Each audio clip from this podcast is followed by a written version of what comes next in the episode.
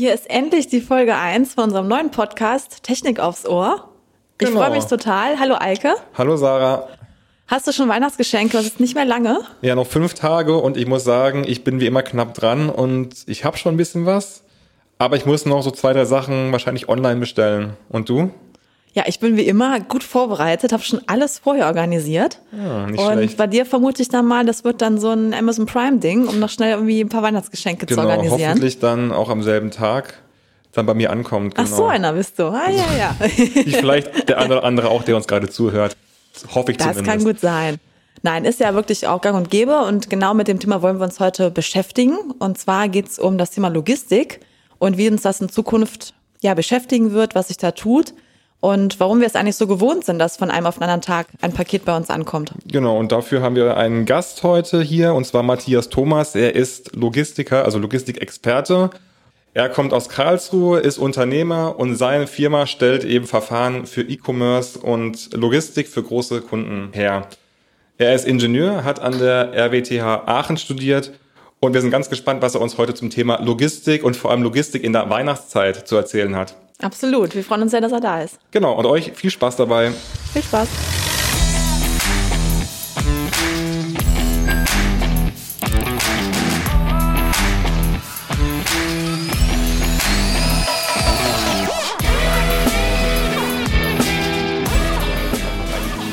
Genau, perfekt.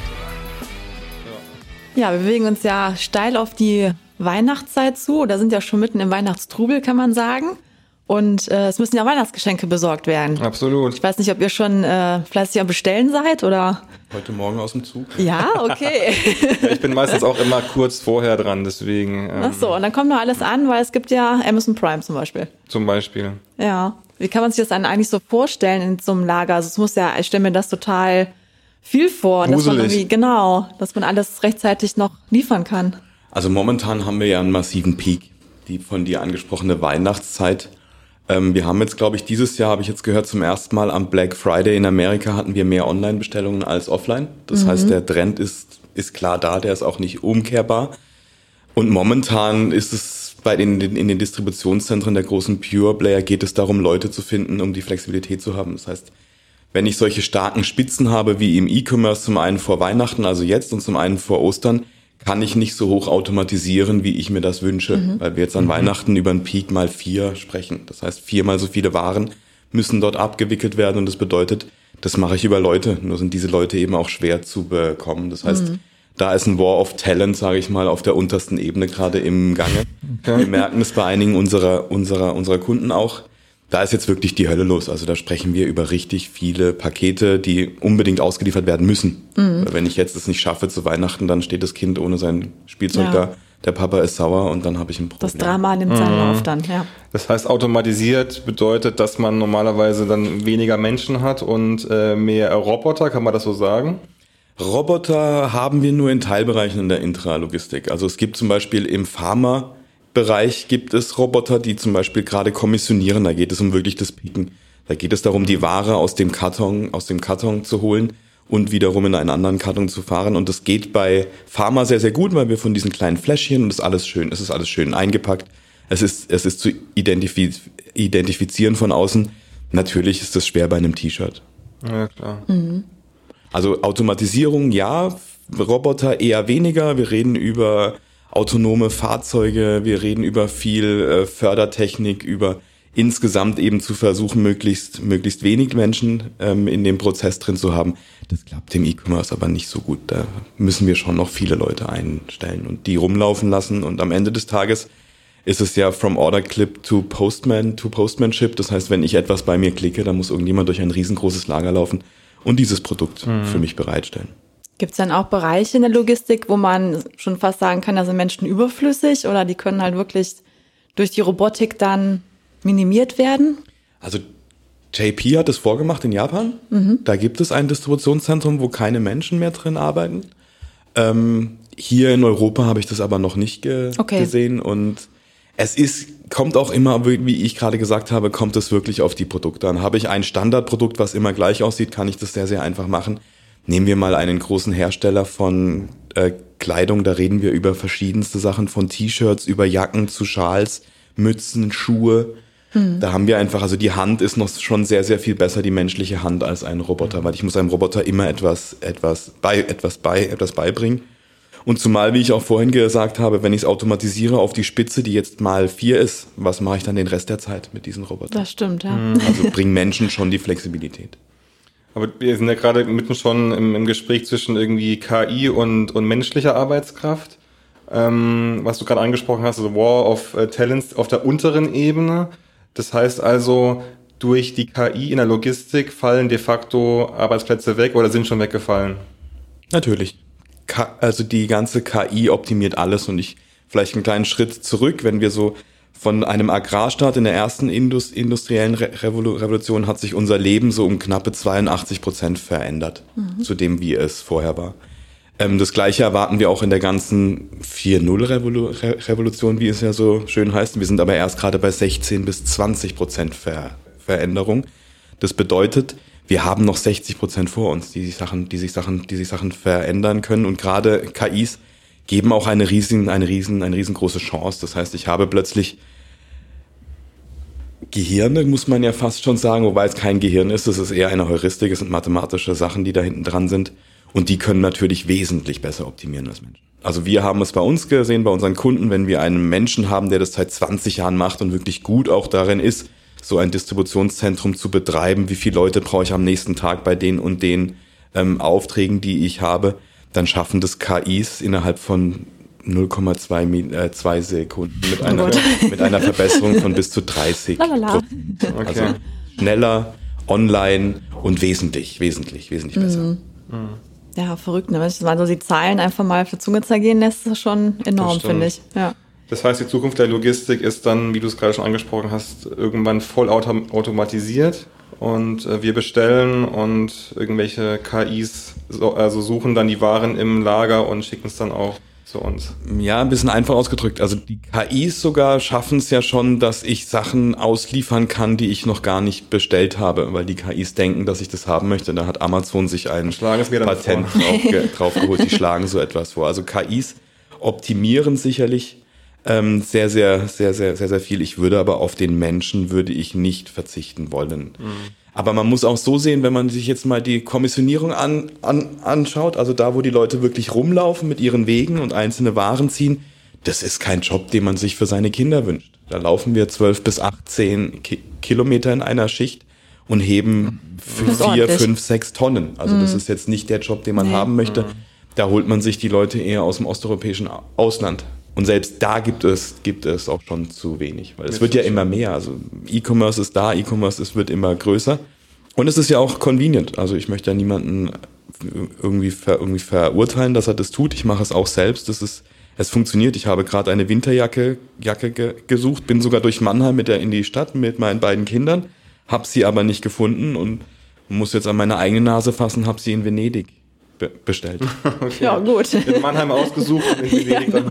So kann meine Größe nicht, nicht da, aber ja, das ist ja, ja die globale Welt. Also. Ja, das stimmt. Man ist es ja auch eigentlich gewohnt, dass man was bestellt und am nächsten Tag ist es da, ne? so gefühlt irgendwie. Das man wird nicht daran... mehr lange so sein. Nee, warum? Wir kriegen die Massen nicht mehr auf die Straße und schon die ersten großen Pure Player fangen ja damit an, auch zu sagen, sie machen nur noch eine Regelbelieferung in verschiedenen Straßen. Mhm. Das heißt, wenn ich heute etwas bestelle und am und meine nächste Regelbelieferung ist am Donnerstag, kann ich es frühestens auch am Donnerstag be bekommen. Mhm. Macht auch Sinn, weil wir müssen ja nicht jedes Produkt immer am nächsten Tag haben. Ja, das stimmt. Ja gut, man würde jetzt vielleicht sagen, weil man es kann, ja, ich gewöhne genau. mich daran. Aber du hast es ja schon angesprochen, also man stellt sich ja, oder man weiß es schon, dass die Straßen in den Städten vor allem immer voller werden und da hat ja der E-Commerce und äh, die Lieferung ja auch einen erheblichen Anteil dran. Natürlich, der E-Commerce hört ja nicht an der an der wahren Ausgangs Ausgangsrampe im Distributionszentrum aus und am Ende des Tages müssen wir die, ich glaube in letzter Zeit auch viel zitierte letzte Meile be bespielen, also der Weg in einer Stadt zum Konsumenten hin, ob der dann da ist oder nicht. Da gibt es die verschiedensten Ansätze, die gerade auch kombiniert werden sollen. Und da bin ich der Meinung, dass die Städte sich auf Dauer auch Gedanken machen müssen, wie sie ihre letzte Meile und ihren Verkehr einfach bespielen wollen. Und da gibt die die ganze Digitalisierung und die, die ganzen KI-Anwendungen geben da deutliche Vorteile auf Dauer, dass wir das verbessern können. Aber am Ende des Tages ist dann immer noch der Mensch, der allein in seinem Auto sitzt und morgens in die Stadt reinfährt. Auch daran müssen mhm. wir, da, auch mhm. da, darum müssen wir uns kümmern. Es geht einfach nicht mehr. Wir haben viel zu viele Menschen auf der Straße. Was können denn Städte da konkret machen? Also zum Beispiel irgendwie Straßenbahn mit Gepäck rumfahren lassen oder? Das ist wahrscheinlich noch eher klassische Version, aber. Gab es in Frankfurt die, ähm, mhm. die äh, Cargo, die Cargo-Dram hieß, glaube ich, das, wo sie es mal ausprobiert haben. Ich glaube, es ist die Zukunft der letzten Meile liegt in der Kombination der, der, der zur Verfügung stehenden Mittel. Das heißt, wir müssen uns Gedanken machen, wie wir die letzte Meile kooperativ bespielen können. Ich habe mir jetzt auch in, im Zuge dieses Podcasts am Freitag mal die Mühe gemacht. Also die DHL ist dreimal vorgefahren bei uns in der Firma, der Hermes zweimal, die DPD ist einmal gekommen, UPS zweimal und ich glaube oh Amazon ist sechsmal gekommen. Oh ja, also Rekord. Ja, das okay. heißt, Warum verrückt. kommt da nicht ein großes Fahrzeug mit all diesen Waren? Die, die Idee ist auch nicht neu, ist von Professor Dieter Arnold Anfang der 70er als City-Logistik zum ersten Mal auch formuliert worden. Das heißt, wir, wir nehmen intralogistischem Gedankengut folgend außerhalb einer Stadt nehmen wir, nehmen wir alle Pakete auf und das bedeutet ja nicht nur den E-Commerce, sondern mhm. auch die ganze Handelsbelieferung. Krankenhäuser müssen beliefert werden, Rest, Restaurants müssen auch beliefert werden und versuchen die dann zu optimieren, um möglichst wenige Anfahrten zu haben da haben natürlich manche Firmen auch in der Nähe von hier, also in Bonn, ein riesiges Problem damit über die, Ko die kooperative letzte, letzte Meile. Das heißt, da sind starke Player im Markt, die dies versuchen zu, zu verhindern. Aber mhm. es gibt schon in ganz, ganz vielen Städten, sprechen Städte über einen Master, einen sogenannten Masterplan. Das heißt, wie kann ich meine Stadt bespielen in den nächsten 15, 15 und auch 20 Jahren? Dazu gehört ÖPN, ÖPN, ÖPNV, dazu gehört sicherlich auch Fahrradkuriere, da kann man Depots mitnehmen, Lieferung an, an den, an den, an, ans Auto hinten rein automatisiert, Lieferung automatisiert an die Haus, an die Haustür. Aber ich glaube, da muss sich die Stadt erst einmal klar werden, dass es ihre Aufgabe für die Zukunft ist. Und da sind mhm. sie noch nicht so weit. Mhm. Du hast gerade diese Player angesprochen, die das versuchen zu verhindern, dass alles zusammenkommt. Wer sind diese Player? Das sind die großen Cap-Dienstleister und da haben wir das Problem, dass wir in Deutschland eben fünf haben mit äh, DPD, UPS, Hermes, äh, Amazon und der DH und der der DH, der DH, der, der, der DHL. Das läuft in Holland wesentlich besser zum Beispiel, weil da gibt es nur einen. Das ist die holländische Post, mhm. die die ja, ganze stimmt, Belieferung macht ja. und dann kann man dadurch natürlich wesentlich besser optimieren. Ich kann schon verstehen, dass gerade die großen Cap-Dienstleister auf der letzten Meile in einem Wettbewerb stehen möchte, aber mhm. irgendwie ab, ihnen ab, ihnen ab, ihnen absprechen, dass der Konsument daran, danach entscheidet, welches Label bei ihm ausliefert. Mhm. Aber da liegt ja die Verantwortung auch eigentlich bei uns als Konsumenten, weil äh, einerseits gehen wir auf die Straße und demonstrieren für mehr Klimaschutz und Nachhaltigkeit, andererseits aber bestellen wir und wollen die Ware am besten noch am selben Tag abends haben. Also ist die Kritik ja eigentlich auch dann bei uns oder ist es eben an uns, da was zu ändern? Absolut richtig. Und ich, auf der einen Seite finde ich sehr, sehr gut diese Fridays, Fridays for, for Future Bewegung, weil jetzt kommen wir endlich mal wieder eine Jugend, die sich wirklich auf die Straße traut und auch für ihre Belange einfach kämpft. Das finde ich sehr, sehr, sehr, sehr, sehr, sehr gut.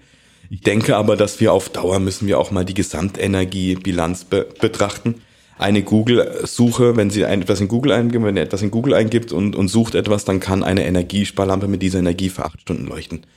Das heißt, ich brauche mich nicht an Fridays for Future mit meinem Smartphone zu verabreden, um dann irgendwie auf die Straße zu gehen, sondern insgesamt müssen wir einfach auch verstehen, dass wir wahrscheinlich einen Schritt zurück machen müssen, dass, der, dass das Wachstum nicht immer weitergeht und dass wir vielleicht die nächste Generation auf einige Annehmlichkeiten verzichten muss, die wir jetzt ge genießen durften. Einfach im, im Zuge dessen, dass wir uns auch in den letzten, ich weiß nicht, ich glaube 50 Jahren haben wir uns mehr als verdoppelt an Menschen ja, auf dem Planeten. Enorm, ne? Ja, es, es werden immer mehr und da kommt natürlich dann auch der E-Commerce mit rein und da hat man immer mit dem einen großen amerikanischen Player im Markt hat man das hat man das das Problem, dass Amazon immer einen Lifespan betrachtet. Das heißt, ich kann ja dort alles kaufen. Gehe ich zu einem Bräuninger oder was auch mhm. immer, kann ich da Kleidung kaufen oder etwas. Oder wenn ich zum, zu Rewe gehe, kann ich dort ähm, Lebens, irgendwelche Lebens, irgendwelche Lebensmittel kaufen gehe, bin ich aber bei Amazon, kann ich ja wirklich alles kaufen. Ich kann Lebensmittel kaufen, ich kann Kleidung kaufen. Ähm, auf der Amazon.de Seite werden weit mehr als 120 Millionen verschiedene Produkte ge gehandelt. Mhm. Das heißt, ich kriege dort alles.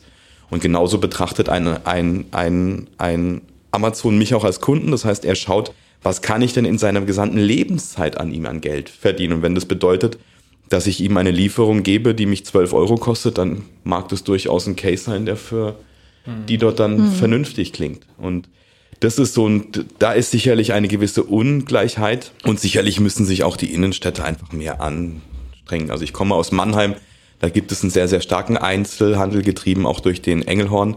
Und das ist ein exzellenter Laden. Engelhorn ist was? Für alle, die nicht aus Mannheim kommen?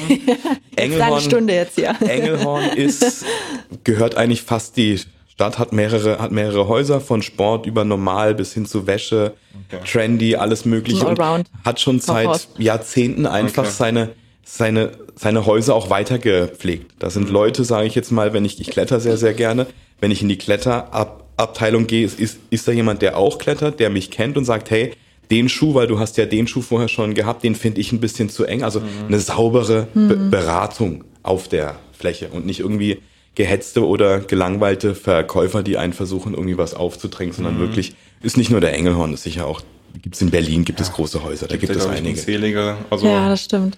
Karstadt, wenn man die großen nennt, oder Kaufhaus. Bräuninger ist auch sehr, sehr gut in dem Bereich natürlich. Es gibt auch ja, sehr, sehr viele kleine natürlich, wo wirklich die Leute ähm, versuchen, ja, die Leute sauber, genau, ja. sauber zu beraten. Sind da so Chatbots oder so jetzt keine Alternative, dass man sagt, so der Amazon Chatbot berät jetzt, was ich da kaufen soll oder was mir auch, gut steht? Auch das kommt immer mehr. Es gibt ja, ja. schon die ersten Ansätze, habe ich in Japan zum Beispiel ge gesehen. Dann stehe ich vor meinem Spiegel, muss die Klamotten nicht anziehen, weil ich kann genau mich im sowas. Spiegel mit meinen mhm. Sachen sehen. Ja. Ich kann anhand der ganzen, His der ganzen Historie, was ich schon gekauft habe in diesem Laden, kann ich sagen, oh, ich habe da doch eine blaue Hose gekauft schau mal, ob der Pulli dazu mhm. passt und hab das an, ohne mich umziehen zu müssen. Also auch da geht sicherlich der Trend hin zur digitalisierten Unterstützung.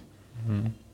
Was ist denn, wenn man mal so ein bisschen in die Glaskugel schaut, so in den nächsten 10 bis 20 Jahren, was muss denn da, oder vielleicht fünf, weil du gerade so etwas erschrocken guckst, vielleicht in den nächsten fünf Jahren, was äh, muss denn da Logistik leisten, wenn man jetzt bedenkt, dass immer, es immer mehr Menschen gibt und eben auch mehr E-Commerce?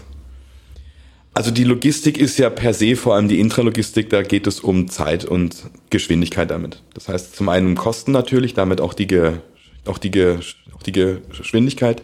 Wie schnell komme ich wirklich mit den Waren dorthin? Wie ich vorhin sagte, das wird sich gerade ein bisschen aufweichen. Aber es geht sicherlich bei diesen Massenprodukten darum, dass ich den, die Kosten auf das einzelne Stück so weit wie möglich nach unten drücke.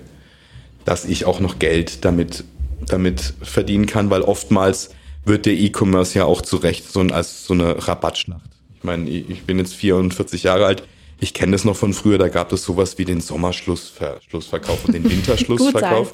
Ja, ja, ja da, da, standen die Leute vor den Kaufhäusern ja. und wollten da rein, um die Schnäppchen zu machen. Und heute, es gibt ja nur noch Schnäppchen. Also mhm. es gibt so gut mhm. wie kein Produkt, was ich mehr das irgendwie stimmt, zu dem ja. regulären Preis kaufe.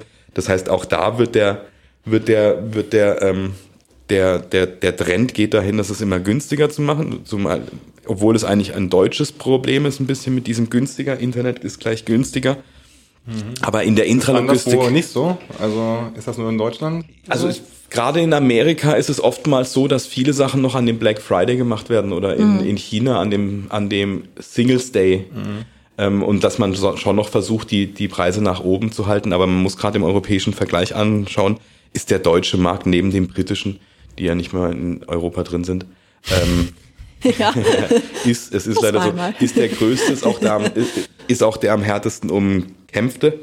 Und dann gibt es jetzt der, der Osten kommt, das heißt, da ist eine ganze Batterie von Menschen, möchte ich sagen, die auf Dauer auch sich Sachen leisten können und Sachen leisten mhm. werden. Die möchten auch nicht, nicht nur das kaufen, was im direkten Umkreis ist, sondern versuchen natürlich auch global einzukaufen. Ja, ein Negativbeispiel ist hier sicherlich Wish aus ähm, China die Produkte einfach vertreiben, anstatt für 179 Euro für 2 Euro, 5, 2 Euro 50 okay. oder 65 oh, ja. und die noch aus China dann hierher transportieren. Ja, das ist dann wenig nachhaltig. Null nachhaltig. Ja, über Nachhaltigkeit brauchen wir nicht sprechen. Also wir gehen wir nochmal auf die Frage zurück, was ich in Zukunft tun wird oder tun muss. Ich glaube, was wir unbedingt angehen müssen in der gesamten Branche, ist dieser Unsinn des Verpackens. Also wenn man so den Power-User im Internet sich anschaut, dazu gehöre ich auch, der hat über 160, 100, 160 Bestellungen im, im, im Jahr. Oh, das ist viel. Der bekommt dann so um die vier Kubikmeter Verpackungsmüll, mhm. was ja auch Müll ist. Das heißt, ich habe ja dann den Stress auch zu Hause, weil man hat nicht diese riesen Klar, Dinger. Und weg, ne? Da wären, würde ich, würde ich mich freuen, da gibt es auch die ersten Ansätze in Richtung Austausch, Ver, Austauschverpackungen. Es gibt die ersten Ansätze, die sagen, ich nehme etwas mit und lasse den Menschen es dann an der Tür auspacken oder ich gebe ihm die Zeit, es kurz reinzunehmen. Das widerspricht aber wiederum, dass die CAP-Dienstleister gar nicht so lange warten wollen an der Tür. Das heißt, da sind noch mhm. einige Fronten, die auch gegen, die auch gegen, die auch gegeneinander kämpfen. Und auf der anderen Seite muss sich natürlich auch auf Dauer der Konsument Gedanken machen, ob er freitags auf die Straße geht, um dann freitags abends etwas zu bestellen, was er am Samstagmorgen ausgeliefert haben möchte. Das gilt nicht nur für die Jugend, das gilt für uns alle. Also erst demonstrieren und dann aber noch ein paar Bestellungen machen und dann am nächsten Morgen. Etwas böse gesagt, ja, aber das, da müssen wir uns Gutes Gedanken tun. machen. Ja. Ich denke auch, da ist ja insgesamt der Mindset ändert sich, wie wir jetzt auch alle fest, alle fest, alle feststellen. Ich habe ich hab noch gelernt, wenn ich irgendwo hin möchte, ich bin heute mit dem Zug da, aber in der Regel setze ich mich vor meinem Haustür in mein Auto und fahre von A nach, von A mhm. nach, von A nach B und dann nach C weiter und wieder zurück und wieder zurück nach A. In größeren Städten hat sich das ja Ganze ja schon aufgeweicht. In Berlin, auch hier in, in, in Düsseldorf oder, oder in Köln Frank und Frankfurt reden wir über Mobilitätsansätze. Äh, Ansätze. das heißt, ich besitze gar kein Auto mehr, ich miete es dann, wenn ich brauche. Wir haben jetzt diese vermaledeiten Roller auf der letzten Meile stehen, keiner haben möchte. Also Dazu gibt's auch eine Folge. ja, es ist halt so. Also die Dinger halten maximal einen Monat. Ähm, und dann muss man anschauen, dass die Kilometerleistung, die sie in dem Monat schaffen, im Gegensatz zu dem, was ich an Grauenergie, also die Energie bei dem ganzen Produzieren habe, ist extrem schlecht. Zumal die Dinger zum Teil auch in Großstädten auf LKWs geladen werden, um dann mit einem Diesel, mhm. Ganz mit genau, einem Dieselgenerator über Nacht wieder vollgeladen ja, zu werden.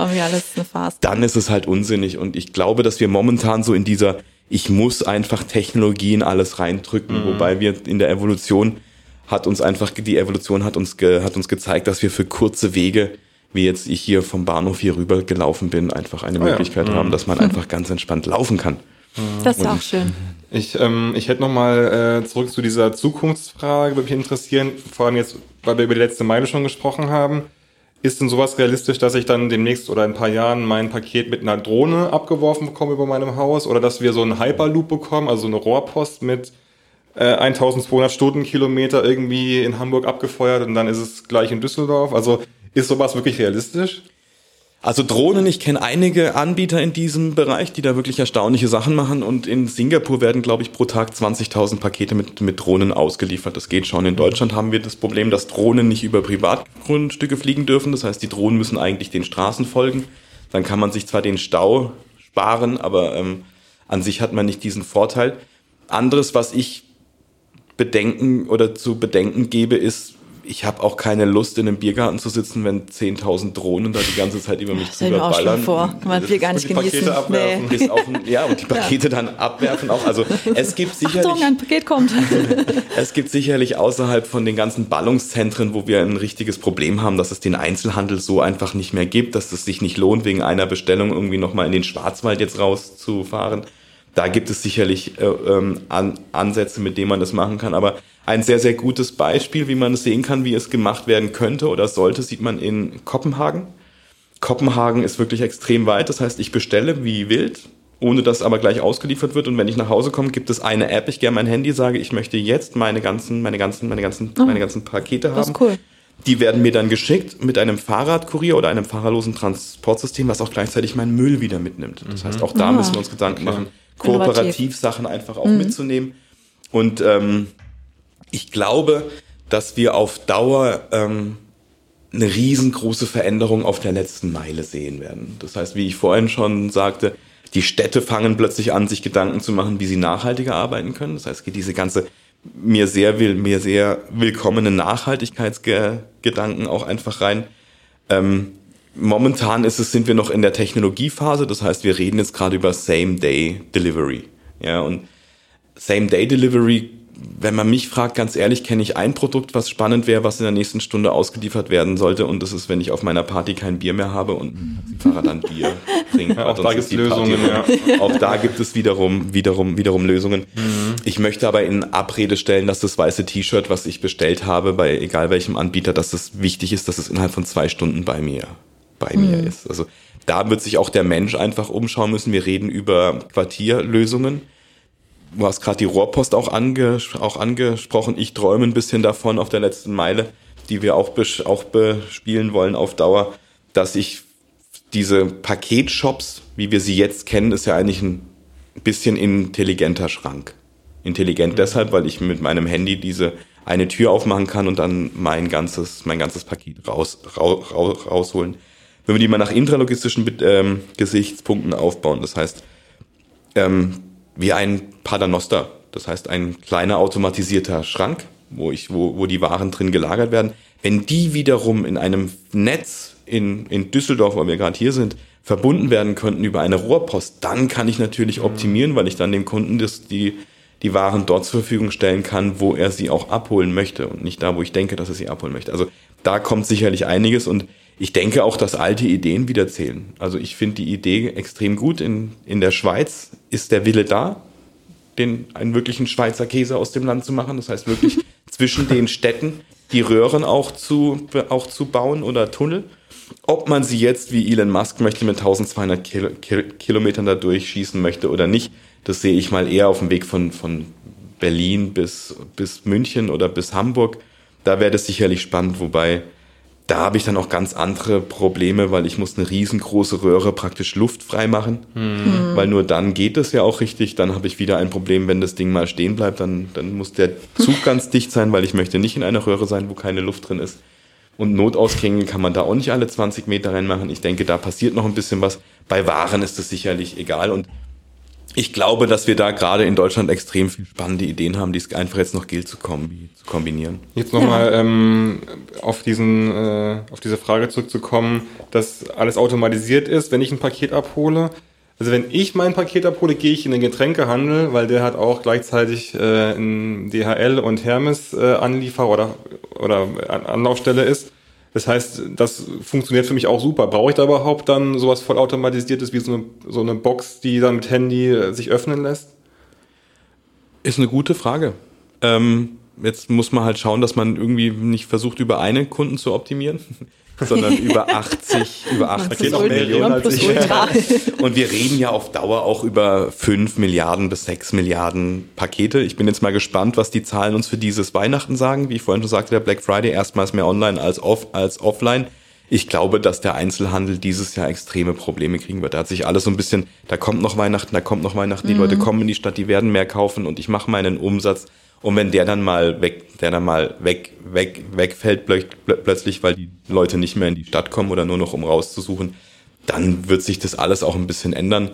Ähm, über die Frage, ob man es braucht oder nicht, ich glaube, dass wir uns auf Dauer auch Quartierlösungen ausdenken müssen. Ich bin jetzt hier am schönen Düsseldorfer Flug, Flug, Flughafen, da ist ja außenrum so ein Quartier praktisch, wo viele mhm. Leute auch arbeiten und rein und rausrennen und wahrscheinlich fahrt ihr nachher auch nach Düsseldorf oder irgendwo anders hin mhm. zurück. Genau. Ich fahre jeden Tag von Mannheim nach Karlsruhe zum Arbeiten.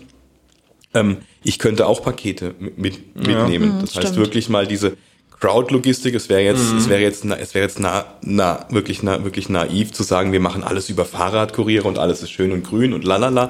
Dafür sind es einfach zu viele, aber ich glaube, das auf Dauer, und da sind einige Städte dran, Hamburg ist das ja sehr weit äh, zum, zum Beispiel, zu sagen, wie kann ich wirklich meine letzte Meile kooperativ und sauber bespielen, weil dann gibt es durchaus ähm, Be Berechnungen, die zu einem System von heute bis zu 75 Prozent weniger CO2 oder NOx-Ausstoß hm. sehen.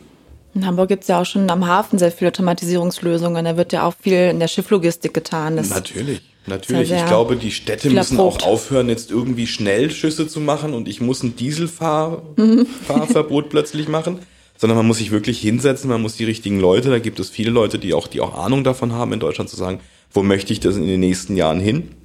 Und was ganz, ganz wichtig ist, ich habe auch mit vielen Städten in den letzten zwei Jahren sprechen, sprechen dürfen, ist, es gibt eine ganz große Diskre, eine, Disk, eine, Diskre, eine Disk, Diskrepanz zwischen was ist technologisch möglich und was ist politisch auch durchsetzbar mm, und genau. gewollt und mm. was was möchte der Kunde? Wir haben gerade gesagt, wir wollen eigentlich nicht, dass 10.000 Drohnen über meinen Garten fliegen, wenn ich dann mit meinen Kindern spiele. Ähm, auf der anderen Seite gibt es wiederum Leute, die finden das ganz, ganz, ganz, ganz, ganz, ganz klasse. Und da muss man jetzt schauen, dass man irgendwelche Systeme auf, aufsetzt, die möglichst viele Kunden auch mitnehmen. Und da bin ich der Meinung, das müsse die Stadt selbst machen, weil ansonsten wird uns Amazon, Google oder einer der großen 5 wird uns da ein System aufzwängen und da bin ich kein großer, kein großer Freund mhm. von. Ja, spannende Entwicklung. Auf jeden Wird Fall. auf uns zukommen. Ähm, ich habe jetzt noch eine, eine Zahl, ähm, und zwar vom Bundesverband Paket und Logistik. Die haben 2018 ermittelt, dass über 3,5 Milliarden Pakete ausgesendet wurden. Das, weil wir gerade schon gesprochen haben über so viele äh, Bestellungen und Lieferungen und das einfach nochmal in so eine Zahl reinzupacken, ist schon echt enorm. Wahnsinn, ja. Und wenn es immer mehr wird, dann äh, werden die Straßen auch auf den Autobahnen noch voller und die Züge werden dann noch länger. Und kommen dann gar nicht mehr zu Kommt- Nur noch zu spät. Kann man ja fast schon nicht mehr toppen, aber. Wird auf jeden Fall eine spannende Entwicklung werden, die wir da gehen. Ja, und definitiv. haben jetzt auch viel dazu gehört und bedanken uns erstmal fürs Kommen, Ja, Matthias. Thomas. Vielen Dank, hat Spaß gemacht. Ja, sehr gut. Und nachher auch. gute Heimreise hoffentlich pünktlich. Genau.